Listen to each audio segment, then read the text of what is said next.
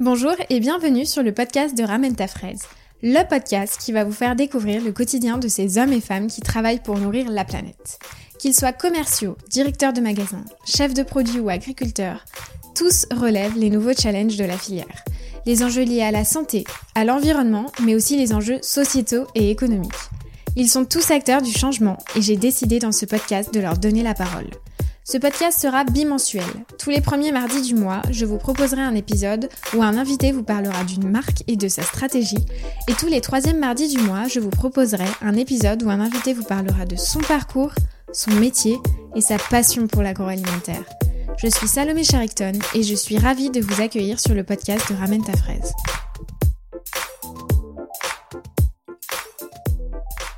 Dans l'épisode d'aujourd'hui, j'accueille Camille Bloch, cofondatrice de la marque Carré Futé.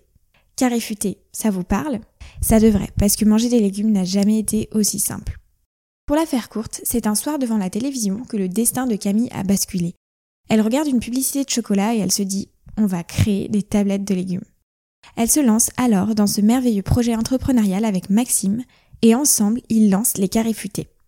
Dans cette interview, nous avons évoqué comment est né le projet, du marché des aides culinaires, des consommateurs, de la communication et de la distribution. Bref, vous connaissez, on a balayé tous les facteurs clés de succès de la jeune marque. Installez-vous confortablement et je vous laisse tout de suite avec l'épisode Il n'y a pas que le chocolat qui se consomme en tablette. Bonjour Camille, merci beaucoup d'avoir accepté mon invitation pour le podcast de Ramène ta fraise. En toute franchise, j'ai tout de suite pensé à vous lorsque j'ai fait ma sélection pour inviter les startups, car moi-même j'ai testé vos produits il y a de ça un an et demi, et je les ai trouvés vraiment innovants, rupturistes, pratiques, et toujours, comme toutes les startups que je souhaite inviter sur le podcast, avec des clean labels, avec un vrai engagement marque. Vos produits, pour résumer très brièvement, pour que les auditeurs sachent de quoi on parle, et bien sûr on y reviendra après, c'est des carrés de légumes qui sont sous forme de tablettes, qui peuvent être incorporés dans plein de recettes pour y apporter du goût. Ce que je te propose pour cette interview, c'est qu'on débute par le tout début du projet. Est-ce que tu peux dans un premier temps te présenter? Et est-ce que tu peux nous raconter comment est né ce projet, comment est née cette euh, belle aventure? Oui, bah déjà merci hein, de m'inviter aussi, ça me, fait très plaisir. Pour le, début du projet, donc en fait c'est un projet que j'avais développé quand j'étais en dernière année d'école d'ingénieur. J'ai fait l'ENSAIA, qui est une école d'agro euh, à Nancy. Et en fait, pour ma dernière année d'école, on participait au concours d'innovation alimentaire étudiant qui s'appelle Ecotrophélia, qui est un concours en fait que que des étudiants peuvent présenter euh, s'ils sont en école d'agro ou en fac. en fait, il faut, euh, il faut être dans le monde de, l'agroalimentaire. Et l'idée, c'est d'inventer un nouveau produit alimentaire. Donc, on était une équipe euh, de huit étudiants. On était en spécialité formulation alimentaire. Donc, c'est une spécialité qui est destinée en fait à, former des, des, personnes qui vont travailler en recherche et développement, surtout. Et du coup, on était dans une démarche d'innovation. Qu'est-ce qu'on va faire? Il faut qu'on invente un produit innovant, il faut qu'on se démarque de, bah, de ce que vont faire les autres étudiants. Donc pendant deux semaines, on a fait beaucoup de séances de créativité pour chercher des idées. Et en fait, un soir, euh, j'étais chez moi, je regardais la télé et j'ai vu une pub de chocolat à la télé. Et j'ai eu un, flash, je me suis dit, on va faire des tablettes de légumes. Donc j'ai proposé l'idée à l'équipe, euh, ils ont été assez emballés et on a commencé le développement euh, des tablettes à l'école. Ça a duré six mois. Et en fait, on partait de zéro, donc il fallait vraiment tout qu'on invente. Et au départ, en fait, on voulait faire des tablettes à croquer. Sauf que en innovation, au rayon snacking, il y a beaucoup de choses. Il y a beaucoup d'étudiants, notamment, qui, proposent tous les ans avec Autrephélia plutôt des produits de snacking. Et on s'est dit, non, il faut qu'on fasse autre chose parce que le snacking, c'est euh, vu, revu, il y a beaucoup trop de choses. Et là, on s'est dit, en fait, en aide culinaire, il n'y a pas grand-chose. En fait, euh, il y a vraiment euh, très, très peu d'innovation il y a des produits qui sont, euh, qui sont assez euh, vieux, enfin qu'on connaît depuis très longtemps, type les bouillons. On s'est dit, bon, en fait, on va faire une tablette euh, plutôt sur le modèle du chocolat à pâtisser, donc plutôt une tablette qu'on va cuisiner. Et donc, on a développé euh, les carrés de légumes euh, à cuisiner euh, à l'école. On a présenté le produit au concours, donc c'était en juin 2016. Et là, on a remporté le trophée or. Donc, en fait, on a eu la première place du concours et on a eu le ticket d'entrée pour aller défendre notre produit au niveau européen parce que le concours en fait euh, se passe au niveau européen. Et donc en octobre 2016 au CIAL, euh, on a remporté également là le premier prix euh, avec notre avec les carrés, donc face à d'autres d'autres innovations de d'autres pays. C'était super, on était hyper contents. Et moi en fait j'avais envie d'entreprendre depuis un petit moment.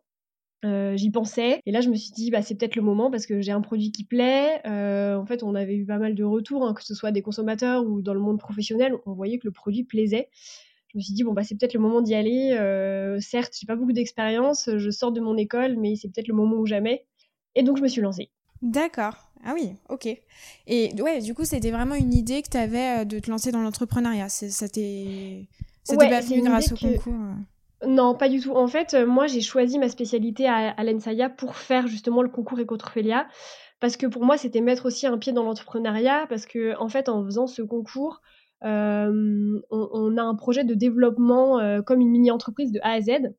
Et en fait, moi, j'avais du mal à choisir une spécialité en me disant je vais faire que du marketing, que de la R&D, que de la supply. En fait, je, tout me plaisait et j'avais pas envie de m'enfermer dans une voie. Du coup, c'est vrai que l'entrepreneuriat, ça me paraissait une voie géniale. encore faut-il avoir une idée. Donc euh, je, j'y pensais sans chercher vraiment l'idée et euh, bah, c'est venu un peu comme ça. Grâce à Ecotrophelia en fait. D'accord. Ouais, c'est vraiment un concours qui propulse un peu les nouvelles startups à partir du moment où tu remportes le concours. Comment ça se passe en fait Alors pas forcément. alors c'est vrai qu'il il n'y avait pas tant de, de startups qui se lançaient après Ecotrophelia. Il y en a de plus en plus, mais avant c'était pas courant. Je crois qu'avant nous, il y avait une startup qui s'est lancée, c'est Arienco qui sont aussi issus du concours. Mais avant, c'était pas si courant que ça. Et en fait, on peut se lancer même si on n'a pas gagné. Hein. Il y a des, d'autres startups qui se montent euh, qui n'ont pas forcément gagné. En fait, c'est, c'est un peu en fonction de ce qu'ont envie de faire les étudiants et s'ils ont aussi confiance en leur projet. Euh, faut pas forcément gagner. Ça donne une carte de visite finalement. Oui, bah en plus sur le concours, on rencontre pas mal de monde euh, du milieu professionnel. Ouais. Et même si on gagne pas, on a quand même des retours. Donc c'est pas parce qu'on gagne pas que le produit est pas bien. J'y pense d'ailleurs, la même année que nous, il y a Oop qui, euh, qui avaient fait la même année, ils ont aussi lancé leur start-up. Et euh, voilà, ils n'avaient pas gagné le concours, mais ça ne les empêche pas aujourd'hui de, bah, de, commercialiser leurs produits euh, sans problème. Est-ce que tu déjà à la base tu t'attendais à ce que bah, ça ait un réel succès et que tu remportes avec ton équipe bah, le, concours et même au niveau européen, au CIAL? Non, on s'y attendait pas. en fait, déjà, on ne sait jamais les produits qu'on va avoir en face de soi. Donc c'est on part jamais gagnant. Euh, après, forcément, on, bah, on avait l'espoir, hein, parce que sinon, euh, ça sert à rien d'y aller, donc on, espérait. Mais non, vraiment, on, on s'y attendait pas. Parce qu'en plus, c'est un produit qui est hyper nouveau, qui est hyper rupturiste, du coup, on ne sait pas comment les personnes vont le, voir et vont le percevoir. Parce qu'à la fois, ça peut attiser la curiosité, mais on peut se dire, ok, c'est génial, mais en fait, euh, on se projette pas dedans. Donc, non, non, on, s'y attendait pas et on a été vraiment hyper contents. Oui, oui, puis par rapport aux, produits euh, rupturistes, euh, j'imagine qu'il y a énormément de communication aussi un peu éducative à faire euh, auprès du consommateur. On y reviendra après, mais c'est différent d'une innovation plus classique, on va dire. Ouais. Très bien. Et sur le, je, reviens un peu sur le concours. Comment sont finalement comment sont attribués les prix? Est-ce qu'il y a des tests qui sont faits par rapport aux produits? Alors je sais pas au niveau du goût, du packaging. Comment ça se passe? Alors il y a plusieurs phases. Déjà la première phase, c'est une phase de dossier. Donc euh, là, on doit remplir un dossier euh, avec euh, en détaillant toutes les parties de notre projet, donc que ce soit R&D, marketing, communication, production. Enfin c'est vraiment en détail comment fonctionnerait notre notre entreprise, notre mini entreprise. Et ensuite à l'issue de ce donc de cette étape, ils vont ils sélectionnent une vingtaine de dossiers. Ça, ça se passe entre mars et juin. Et ensuite, ces cette vingtaine de dossiers, 20-30, vont, en fait, vont être entendus en, fait, en, réel, en physique. Donc ça se passe à Avignon, tous les ans. Et là, il y a différents oraux en fait. Donc il y a un premier oral de 20 minutes où là on présente devant un jury qui s'appelle le jury technique. Euh, on va présenter notre innovation. Euh, elle va être goûtée également. Donc il y a des points à la fois sur euh, les aspects business, euh, les aspects R&D, euh, le goût, enfin voilà, on passe un peu en revue tous les aspects euh, du projet. Et ensuite, à la fin de ce, de ce, premier, de ce premier oral, ils vont, ils vont faire une resélection. Donc là, ils vont sélectionner 10 projets qui vont passer un deuxième entretien avec un autre jury, où pareil, on regoute, et, et là, c'est un peu plus court, et on sait pareil, si on va juger les différents aspects du projet. Surtout le business, voir si le projet est viable, s'il y a un marché, et si c'est bon. C'est un peu ça les critères. Quand tu t'étais devant la télé et que tu t'es dit, mais on va faire des, tablettes euh, dans le végétal, c'était dans ta tête, t'avais déjà envie de partir dans le végétal ou, c'était pas? Euh, en fait, je pense que ce qui m'a un peu guidée, c'est que j'ai toujours été. Euh, j'ai toujours beaucoup aimé le chocolat. Je sais que quand j'étais en, prépa, je m'étais dit, je vais entreprendre et je vais entreprendre dans le chocolat. Enfin, je sais pas, c'est un truc qui me, qui, me, qui me faisait vraiment vibrer. J'adore le chocolat.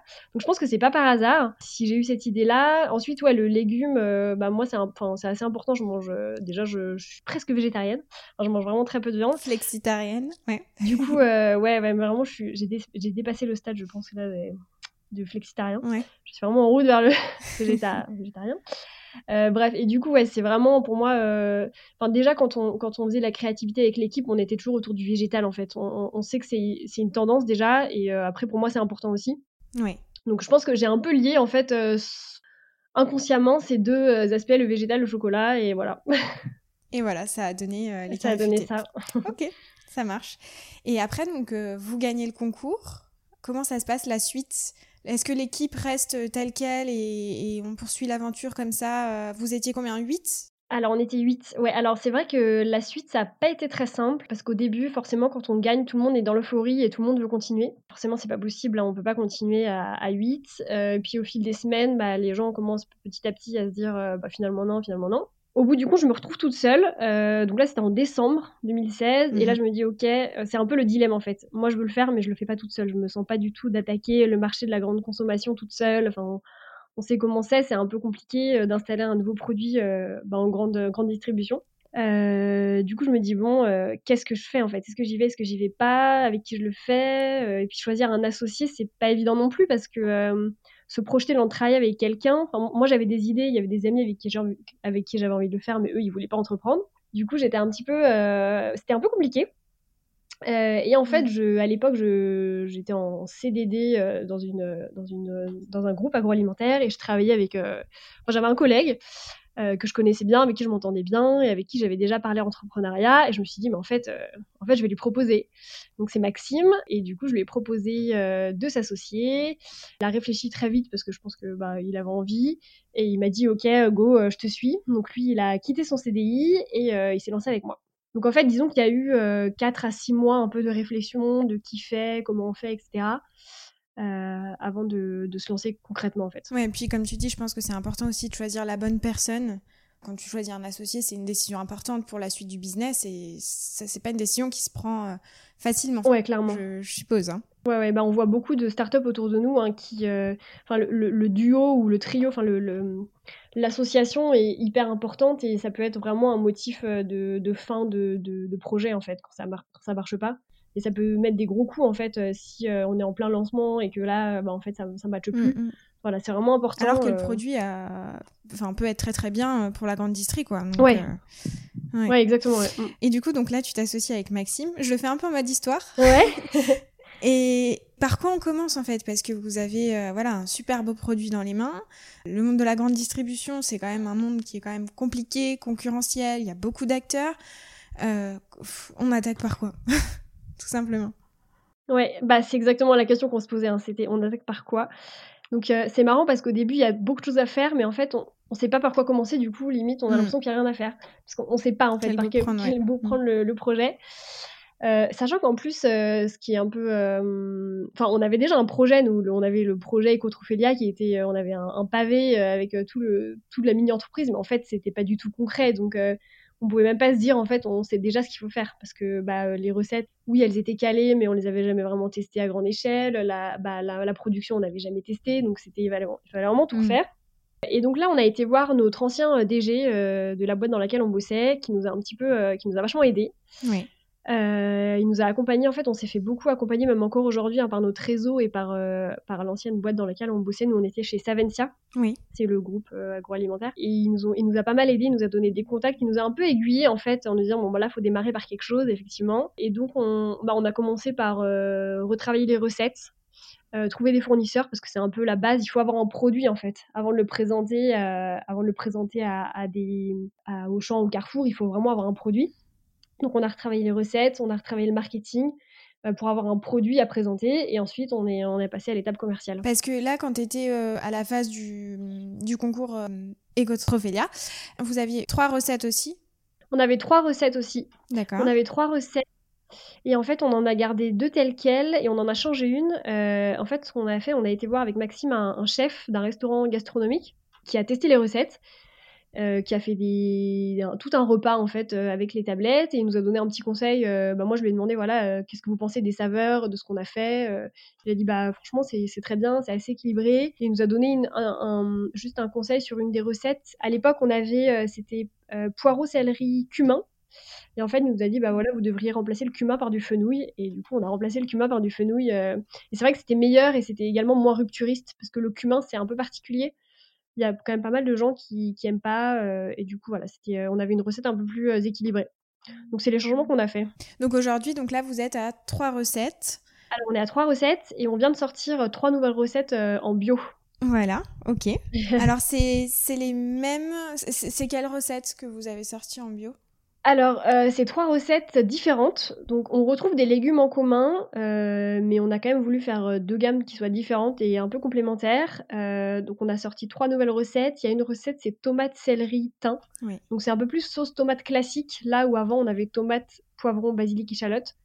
parce qu'en plus, il y a beaucoup de gens qui n'aiment pas le poivron, donc ça permettait d'avoir une recette vraiment très classique. Mhm. Ensuite, on a fait une recette vraiment type bouillon, parce qu'il y avait également une attente là-dessus. Donc, c'est poireaux, carottes, oignons, bouquet garni. Et la dernière recette qui est vraiment différente euh, et qui était très attendue, c'est plus exotique, c'est carottes, curry, coco, gingembre. Ah ouais, c'est sympa. En plus, c'est bien dans la tendance ouais. Euh, actuelle. Ouais, complètement. Mm. Ok. Et le bio, ça allait, c'était une évidence pour euh, la, suite. Oui, complètement. En fait, ce qui s'est passé, c'est qu'à l'origine, on avait envie de sortir du bio tout de suite avec Maxime. Mais en fait, avec les matières premières bio, on avait un produit qui était vraiment très cher. Et on s'est dit, on peut pas sortir un produit innovant, euh, hyper rupturiste, qui soit en plus très cher. Hmm. C'est en fait, ça va être un problème parce que les gens vont pas vouloir l'essayer parce qu'il y aura une barrière à l'achat qui va être importante au niveau du prix. En plus, on connaît pas le produit, donc on se lance moins en fait dans la découverte. Donc on s'est dit, ok, on va faire les choses par étapes, en essayant de trouver une solution pour, euh, bah, pour faire du bio moins cher. Donc on a d'abord sorti les tablettes conventionnelles à un prix euh, vraiment beaucoup plus acceptable. Et en parallèle, on a on, on essayait de voir comment on pouvait faire du bio. Euh, et du coup, voilà, on a mis un an, un an et demi euh, avant de sortir euh, le bio, en essayant de trouver des solutions pour avoir un produit plus, plus accessible. D'accord. Et Camille, j'ai écouté quelques interviews que tu avais déjà fait, notamment sur Europe 1, enfin RMC, etc.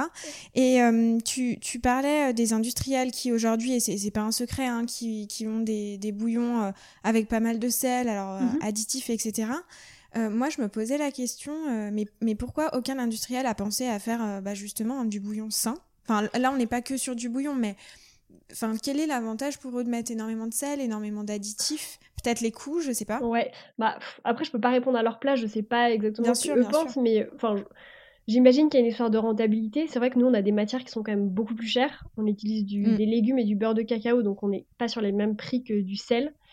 Donc mm, clairement, je pense qu'il doit y avoir ça. Après aussi, c'est peut-être la peur euh, quand on est une grosse boîte de sortir un produit où on n'est vraiment pas sûr de ce que ça va donner parce que nous, notre produit, mm. euh, en fait, euh, tout le monde peut le trouver génial, mais on ne sait pas du tout comment ça se passe quand quelqu'un est en magasin.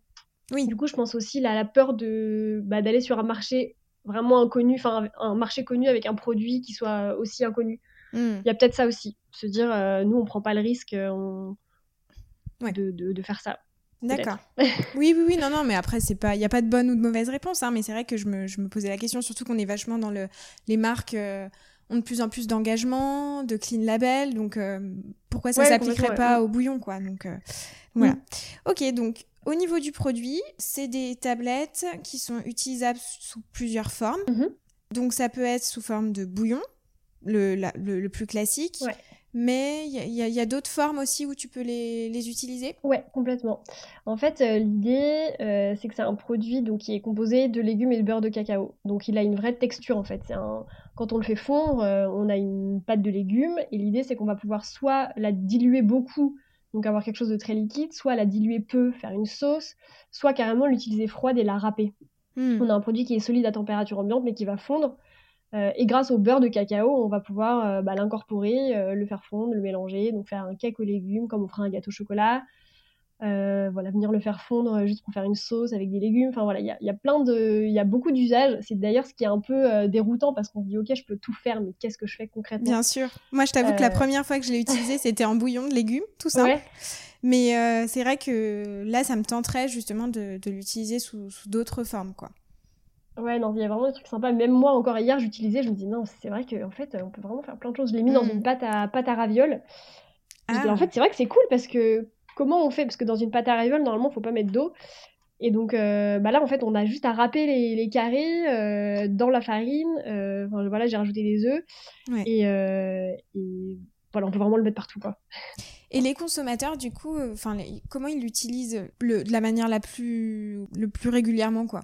Euh, alors ça, nous, on voit un peu de tout. Euh, je pense, ça va dépendre des consommateurs. Je pense que les consommateurs qui nous découvrent un peu au hasard euh, dans le rayon des bouillons dans leur supermarché, ils vont plutôt l'utiliser en bouillon parce que ils allaient chercher un bouillon à l'origine, donc ils vont hmm. l'utiliser en bouillon. et après, je pense, en ayant utilisé en première fois en bouillon, se dire ah en fait, je peux faire d'autres choses. Après, les hmm. consommateurs qui nous découvrent d'abord en tant que marque, en tant que produit, par exemple sur Instagram, etc., eux, ils vont directement voir qu'on peut faire plein de choses. Et donc, il y en a beaucoup qui direct se lancent euh, dans un cake, euh, dans une tarte. Euh, Ils vont avoir d'autres attentes ouais, sur le produit. Ouais. Et sur les consommateurs, on était là-dedans. quelle est la structure du marché? Est-ce que tu peux nous en dire un peu plus sur qui sont plus ou moins votre cible aujourd'hui? Alors, il n'y a pas vraiment de, de bonnes, mauvaises réponses. J'imagine que ça dépend, mais quelle est votre cible? Donc, nous, déjà, on cible bah, des personnes qui aiment cuisiner et qui cuisinent. Euh, et qui vont mm. rechercher euh, ce petit coup de pouce en cuisine en fait euh, pour donner du goût à leur plat hyper facilement. Donc ça peut être à la fois bah, les, parents qui font beaucoup à manger pour leurs enfants, parce que quand on a des enfants, on essaie de leur donner vraiment des bonnes choses, et qui font tous les jours à manger, et qui vont du coup, grâce au carré, bah, voilà, trouver des nouvelles idées, varier les saveurs, peut-être aussi faire découvrir aux enfants en fait bah, les saveurs des légumes autrement. Oui, tout à fait. Leur faire aimer les légumes aussi. Gros challenge. Ouais, et en plus, les enfants sont vraiment hyper attirés par le format tablette. Alors, on ne veut mm. pas du tout nous dire aux enfants, ça, c'est un légume. Parce que c'est pas un légume, ça reste un, ça reste un complément avec lequel on va cuisiner. Mais voilà, ça reste un complément qui va ajouter du goût. Euh, dedans, c'est du vrai légume. Il n'est pas sous la forme d'un légume frais, mais ça reste euh, voilà, du légume. Mm. Donc, il y a cette cible-là. Euh, donc plutôt voilà des, des, des, des, jeunes actifs, pas forcément jeunes d'ailleurs, mais des actifs, pas les étudiants parce que les étudiants ils cuisinent pas beaucoup, ouais. Et on a aussi une cible, alors celle-là, on s'y attendait pas trop, en fait, les personnes qui sont un peu plus âgées, on s'était dit, voilà, au-delà de 50-60, c'est des personnes qui sont ancrées dans leurs habitudes alimentaires, qui ont leur bouillon et qui, bah, qui, ont ces habitudes-là, qui sont pas forcément ouverts à l'innovation. Et en fait, on s'est rendu compte qu'il y avait beaucoup de personnes au-delà de 60-70 ans qui, bah, qui utilisaient des bouillons mais qui voulaient plus les utiliser parce qu'ils entendaient plein de choses dessus, parce qu'ils avaient plus trop confiance et qui ont une réelle attente en fait sur euh, une, euh, une alternative. Oui. Donc en fait, on a une cible assez large, euh, majoritairement féminine encore, parce que c'est vrai que mm. bah, c'est un peu le cliché, mais les femmes encore un peu plus que les hommes. Mais bon, ça change, mais voilà, c'est encore la majorité de la cible, mais euh, voilà, c'est des gens qui cuisinent et qui aiment cuisiner. Ouais, oui, bah c'est évident. Moi, je me disais quand même, je me posais quand même la question, j'avais l'impression aussi que la première fois que je l'ai utilisé en tant que consommatrice de base euh, qui travaillait pas du tout dans, dans la grande distribution, j'avais l'impression aussi que c'était quelque chose qui était simple à utiliser. Et c'est vrai que c'est ça aussi qui m'a fait franchir le pas pour l'acheter. Bah en fait c'est vrai, c'est assez simple. Euh, soit on va le faire fondre, soit on va le râper. Euh, en fait, c'est à la fois simple et c'est justement ça aussi qui peut un peu. Euh, on est un peu dérouté parce que c'est simple en fait, mais on sait pas trop. C'est simple mais nouveau. Du coup, c'est un, peu la problématique. Mais oui, nous, on voulait mettre en avant un produit pratique. On va casser les carrés. On peut casser le nombre de carrés qu'on veut. on les remet dans l'emballage, on les met au placard. Enfin, là, on se pose pas de questions en fait. Ouais, complètement. Ouais. Rapide, simple et puis sain aussi. Donc, euh, Et donc, le produit donc, est très innovant, rupturiste, puisque finalement, bah, voilà, il révolutionne la cuisine. Enfin, je ne je, je connais pas d'autres d'autres intervenants sur le marché qui proposent ce type de produit. Alors, tu me diras peut-être je me trompe. Mais je suppose aussi qu'il doit nécessiter euh, une certaine éducation consommateur, comme j'en parlais tout à l'heure, pour l'utilisation du produit. Comment vous faites, hormis les réseaux sociaux, on y reviendra après, pour faire comprendre qu'est-ce que le produit et comment l'utilise Parce que finalement, on sait que le consommateur, il passe que quelques secondes devant le rayon, et vous êtes dans le, dans le rayon bouillon, et finalement, vous avez plus d'utilisation. Donc comment, euh, comment on fait? Ça, c'est un vrai challenge. C'est euh, vraiment la grosse problématique. Alors effectivement, du coup, on a, pour revenir au rayon, on a choisi le rayon bouillon. Donc c'est vrai que c'est pas le rayon parfait euh, parce qu'en fait, on a un produit qui pourrait aller dans plein de rayons. Euh, mais c'est le rayon qui nous correspond le plus parce qu'on est dans l'aide culinaire. Euh, quand on vient chercher un bouillon, on vient chercher du goût en fait. Du coup, on s'est dit, mm. bon, bah, le rayon bouillon, surtout parfois il y a les sauces à côté. Enfin voilà, on est dans un univers d'épicerie. mais ce rayon ne va pas être le reflet de tout ce qu'on peut faire avec le produit. Du coup, pour ça, on, essaie de, bah, on essaie de communiquer au maximum, déjà sur l'emballage. On a essayé de faire un emballage qui soit assez clair pour dire voilà, c'est bon, ça ressemble à du chocolat déjà, mais c'est pas du chocolat. c'est pour cuisiner. Au dos, on a mis justement des idées de ce qu'on peut faire avec. À l'intérieur de l'emballage, on met des recettes en montrant justement des recettes autres que les recettes du bouillon. Euh, en ce moment, on fait une opération avec un livret recette à l'intérieur euh, offert avec plein d'autres recettes. Donc ça, c'est ce qu'on essaie de faire en magasin. On fait des animations euh, bah, pour essayer de rencontrer les consommateurs dans leur lieu de vente. Et ensuite, bah, voilà, tu le disais, on est sur les réseaux sociaux parce que bah, c'est un, moyen qui permet de toucher un des consommateurs. on met plein d'idées recettes, on a le site internet. On essaie vraiment de communiquer autour de l'utilisation et de tout ce qu'on peut faire avec. D'accord, vous avez euh, voilà une, euh, un compte Instagram où vous communiquez pas mal de recettes aussi. Ouais. Donc ça c'est vraiment vraiment bien.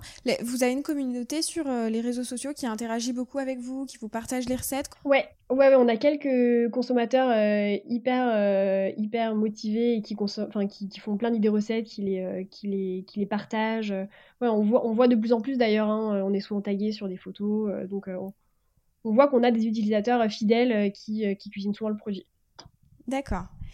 Et du coup, sur le segment, euh, vous êtes les seuls à proposer euh, ce type d'aide culinaire. Vous n'avez pas de concurrents directs euh... Ouais, aujourd'hui, on est les seuls. On est les seuls à proposer euh, un produit sous cette forme-là. Il y a d'autres, il y a d'autres aides culinaires hein, qui qui sont sortis en liquide, en solide, mais vraiment sur le même format, la même composition, et on est les seuls aujourd'hui. D'accord. Maintenant, si ça te va, on va parler de distribution. Mhm. Déjà, quel a été le premier point de vente qui vous a commercialisé, qui vous a fait confiance Et comment ça s'est passé pour la distribution? Parce qu'au début, tu disais, on ne sait pas par où euh, attaquer. Euh, comment ça s'est passé? Alors la distri, euh, bah, déjà le premier avec qui on a commencé c'était Carrefour. En fait on a fait un concours avec eux en 2017.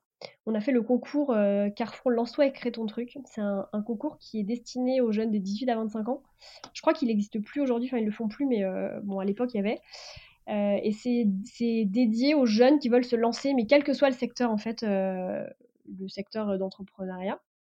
Enfin, il y avait une catégorie mmh bien-être, il y avait plusieurs catégories, mais on peut vraiment présenter plein de projets. Et donc en fait, on a gagné ce concours-là.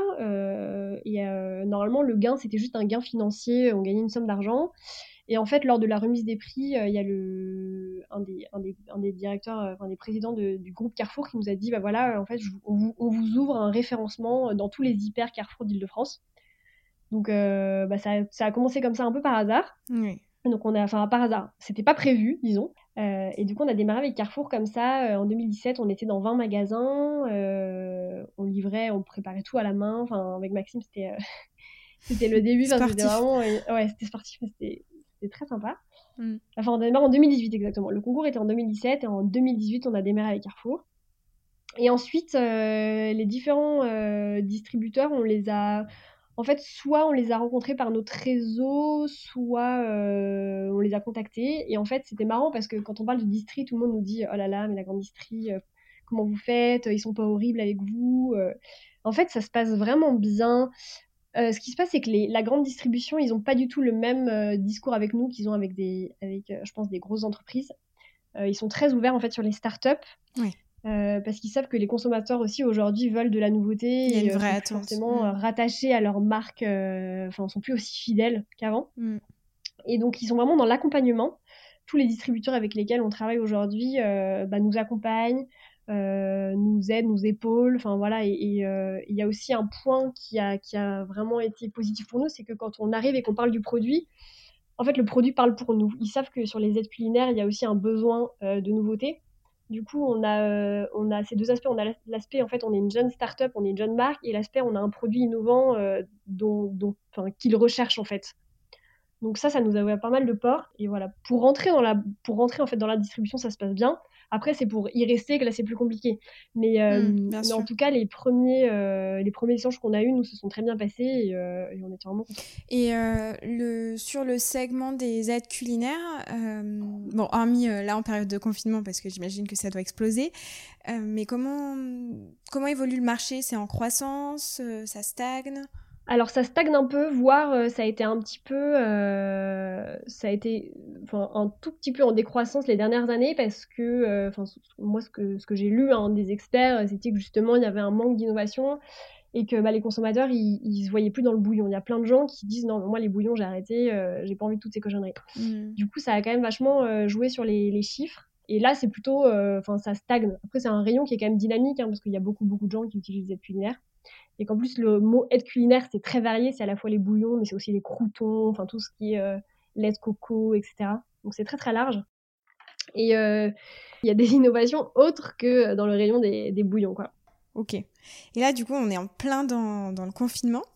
Et forcément, les habitudes des Français changent un peu. Euh, enfin, on voit de plus en plus de Français qui cuisinent. Ça, c'est c'est quelque chose qui vous impacte positivement par rapport à votre produit ou pas nécessairement? Je pense que ça nous impacte positivement. En fait, après, c'est un peu difficile à dire parce que je pense que dans les, les, bah, les, magasins dans lesquels on est, euh, c'est très bien. Parce que je pense que. Enfin, en fait, c'est un peu difficile de répondre. Euh, à la fois, oui, les, gens cuisinent, donc on se dit, bah, si les gens cuisinent, ils vont utiliser les carrés futés, enfin, c'est génial. Euh, justement, ils vont prendre le temps de découvrir. Après, quand ils font leurs courses, je pense qu'ils prennent pas non plus beaucoup de temps pour faire leurs courses parce qu'ils vont vite. Donc, on prend moins le temps de regarder les produits. Du coup, c'est un peu à double tranchant en fait. Je pense que les gens qui les ont dans leur placard et qui les avaient achetés avant ou qui achètent sur le drive, c'est clairement positif. Après, euh, je pense qu'il faut aussi euh, prendre le temps de regarder les produits quand on va faire ses courses. En tout cas, moi, ce que j'ai entendu, parce qu'on n'a pas encore les chiffres des ventes, mais euh, bon, j'ai quelques amis qui vont dans les francs prix qui me disent ah, bah, je vois que ça descend vite. Donc, je, pense que c'est positif et, j'espère. Parce que c'est vrai qu'on est vraiment, on voit tout le monde fait son pain, fait sa cuisine, on a le temps de le faire. Mais il faut quand même se dire, voilà, je vais découvrir un nouveau produit, je vais prendre le temps de regarder, etc. Oui, complètement. Puis on voit aussi qu'il y a une vraie tendance à revenir à des produits relativement basiques. Euh, les œufs, la farine, enfin qu'on ne trouve pas, qui est en de partout.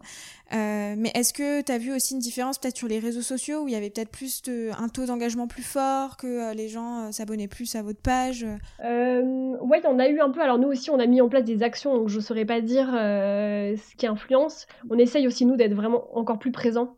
Y a, en fait, c'est un peu tiré par les, par les deux côtés.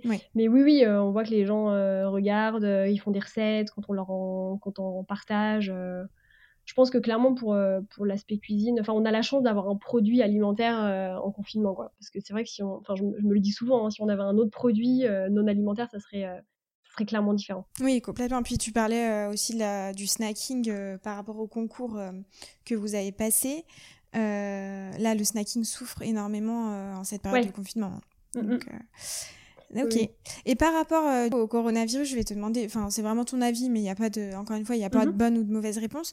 Comment tu penses que ça va impacter euh, la grande distribution euh, Bon là, je parle vraiment au global, mais est-ce que tu penses que les Français vont faire plus attention à ce qu'ils mangent, peut-être revenir à cuisiner?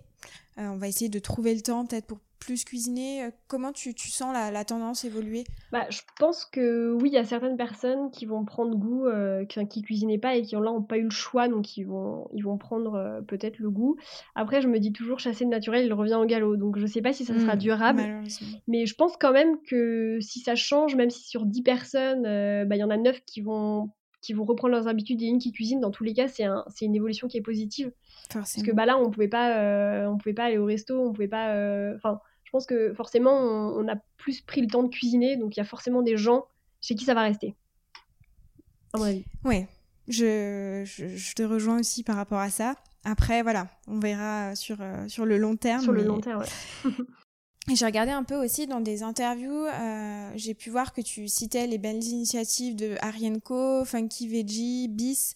Est-ce que c'est des entreprises qui vous ont inspiré pour le développement de votre entreprise? Euh, et pourquoi? Est-ce que euh, tu aurais une, initiative ou une start-up que tu suis de près et euh, qui, qui, t'a inspiré quoi? Ouais, bah clairement, en fait, c'est des, des, entreprises, déjà deux start-up, hein, Arienco et Funky Veggie, qui ont été créées avant nous. Du coup, on les suit beaucoup et on essaie surtout de suivre leurs traces parce que c'est deux boîtes qui, bah, émergent vraiment bien.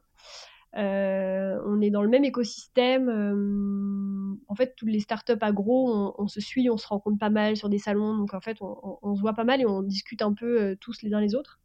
Et on essaie surtout de bah, s'épauler. Donc, nous, on épaule les, startups qui sont plus, jeunes que nous et on se fait vraiment beaucoup épauler par ces startups. Donc, on est vraiment dans un écosystème d'entraide qui, mm. qui, est hyper positif et vraiment hyper bien parce que parfois quand on demande de l'aide à quelqu'un euh, sur un truc qu'il a, a déjà vu, nous, ça nous fait gagner énormément de temps. Donc, euh, on est vraiment. Euh, en fait, nous, on est admiratifs de ce qu'ils font, de ce qu'ils ont fait, du chemin qu'ils ont parcouru, et voilà, on essaye de, suivre leurs leur traces. Ouais, c'est vraiment top qu'il y ait vraiment une vraie entraide au sein des, des startups. Hein. Ouais, ouais, c'est incroyable. Non, vraiment, c'est top. Bah, D'ailleurs, on a pris un stand au Cial avec euh, Arienco et, et, Funky Veggie. donc, on sera tous les trois en colloque. Ah, c'est génial. Ouais. Et puis, vous êtes en plus tous les trois dans le végétal, donc finalement. On est tous les trois dans le végétal, exactement. On est sur des segments qui sont différents aussi. Ça, c'est, euh... Funky Veggie, ils sont dans le snacking. Euh, Arinco, ils sont dans des produits à manger, mais qui sont, qui sont déjà prêts à manger. Nous, on est dans l'aide culinaire, donc euh, voilà, on se complète aussi euh, tous les trois. Et pour l'après, est-ce que l'international, c'est quelque chose auquel vous avez pensé? Ou alors ce serait plus d'abord de consolider les bases en France et de s'étendre sur d'autres réseaux de distribution? Ouais, alors déjà, nous, notre démarche, c'est plutôt de consolider la France. Disons que pour l'international, on n'est pas proactif, mais s'il y a des opportunités, on, on regarde attentivement mais on va pas faire la démarche euh, de vouloir. Euh, enfin, on, va, on va pas se brûler les ailes, on va faire plutôt les choses par étapes, sachant qu'en France, il y a déjà beaucoup à faire. Donc euh, mm. voilà, on, regarde par opportunité ce qui, ce qui est à l'international, mais on, est vraiment plus focus sur la France aujourd'hui. Après, demain, oui, clairement. Vous êtes sur Auchan et Carrefour et Franprix, c'est ça? Alors, on est sur Auchan, Carrefour, Franprix, Monoprix et Casino. Sachant qu'on n'est pas dans tous les magasins de toutes ces enseignes, mais on a plus ou moins de, magasins euh, dans, ces, dans toutes les enseignes. Ouais. Et en parallèle, euh, c'est tout à fait possible de commander les carifutés sur Internet également. Oui, c'est ça, tout à fait. Très bien. Bon bah merci beaucoup euh, Camille pour cette interview qui va j'espère en, en intéresser plus d'un. En tout cas j'ai pris beaucoup de plaisir à t'interviewer. Je vais juste terminer sur une dernière question. Est-ce que tu peux nous parler d'une question qui n'a pas nécessairement de rapport avec Carifuté Est-ce que tu peux nous parler euh, d'un achat alimentaire que tu as effectué récemment euh, ou au-delà d'être un achat avec pour simple utilisation première de se nourrir, euh, qui signifiait quelque chose, enfin qui signifiait vraiment quelque chose pour toi, donc que ce soit une marque que tu affectionnes particulièrement, un clean label, un produit local ou un produit de start-up que tu, que tu soutiens? Alors, je réfléchis. Euh, alors, moi, je suis confinée en Suisse, là, du coup, déjà, en plus, c'est pas les mêmes marques. Ah oui. Oui, après ou avant le confinement. Y a ouais. Euh, avec Maxime, on aime beaucoup hein, acheter des produits innovants. Euh. La, dernière innovation qui m'a vraiment. J'ai trouvé que c'était vraiment différent, c'est la, la, pâte à tartiner qu'a sorti Funky Veggie, justement. Une pâte à tartiner à base de, en base de haricots rouges. Euh, et qui est vraiment hyper différente en fait de, de toutes les pâtes à tartiner qu'on trouve euh, bah, qu'on trouve aujourd'hui. Du coup, c'est vrai que c'était la dernière inno à laquelle je pense là euh, que j'ai trouvé que j'ai trouvé ouf. Ça s'appelle ouf, donc je, je, trouve que ça porte très bien son nom. Ah oui, d'accord. Ah oui, mais ça, ça, ça s'utilise en salé ou? Non, c'est une pâte à tartiner à base de haricots rouges. Donc c'est la base et ensuite donc il y a aucune matière, il y a aucune huile, il y a aucune ouais matière, enfin ouais d'huile quoi. Parce qu'il y a quand même de la matière grasse mais c'est pas d'huile. Euh, c'est haricots rouges. Ensuite je crois qu'il y a de la noisette. Je crois qu'ils ont pas mis de sucre ou très peu mis de sucre. Enfin j'ai pas la liste en tête mais en tout cas c'est hyper clean. Il n'y a pas d'huile. Il euh, n'y a pas beaucoup de sucre, c'est vraiment euh, voilà, de la noisette euh, et c'est hyper bon. Donc c'est un peu différent d'une pâte à tartiner, c'est pas un Nutella, hein, clairement la texture est pas pareille, le goût est pas pareil, mais c'est quand même hyper bon. Et je trouve, je trouve que c'est vraiment. Enfin, quand je l'ai goûté, je me suis dit waouh, c'est génial. D'accord, ok. Bon, bah, encore un produit à tester de nouveau. Ouais. Ça marche. Camille, où est-ce qu'on peut te contacter, même si je suppose que vous devez être énormément sollicité euh, bah, pour des questions ou quoi que ce soit, mais est-ce qu'on peut te contacter sur un réseau euh? Non, non, il n'y a pas de souci. Moi, je, réponds toujours quand on m'écrit. Pour m'écrire, donc j'ai bah, sur LinkedIn Camille euh, Bloch, ou alors sur mon adresse mail, c'est camille.bloch, b l o c h D'accord. Et sur le site, on peut retrouver euh, Et sur le site de Carré il y a contact. C'est moi qui, c'est moi qui, c'est moi qui réponds aux, mails euh, qui sont écrits via le site de Carréfuté. Donc, euh. bon bah un grand merci et encore bravo pour votre projet. Euh, longue vie à, à Carréfuté. Et bah, à très bientôt Camille. Merci beaucoup Salomé. Merci beaucoup d'avoir été avec moi sur Amène ta fraise. J'espère que l'épisode vous a plu. Restez connectés car d'autres invités arrivent avec des histoires toujours plus intéressantes. Si vous avez des questions, des remarques, n'hésitez pas à me contacter sur LinkedIn. Donc mon prénom et mon nom de famille c'est Salomé Charicton. Et sur Instagram à rejoindre l'Instagram du podcast au nom de Ramène tout attaché. À la prochaine!